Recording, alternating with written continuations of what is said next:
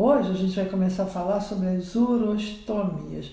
Você sabe o que é uma urostomia? Vamos lá, é uma derivação urinária. Vamos primeiro falar sobre o conceito de estoma. O estoma quer dizer boca, quer dizer abertura. Então, qualquer órgão oco do nosso corpo pode ser confeccionado um estoma. No caso das urostomias, é o aparelho urinário que vai ser esterilizado para o meio externo. A cirurgia de Bricker, que a gente está comentando aqui agora, é necessário então que seja utilizada uma bolsa coletora sobre o abdômen.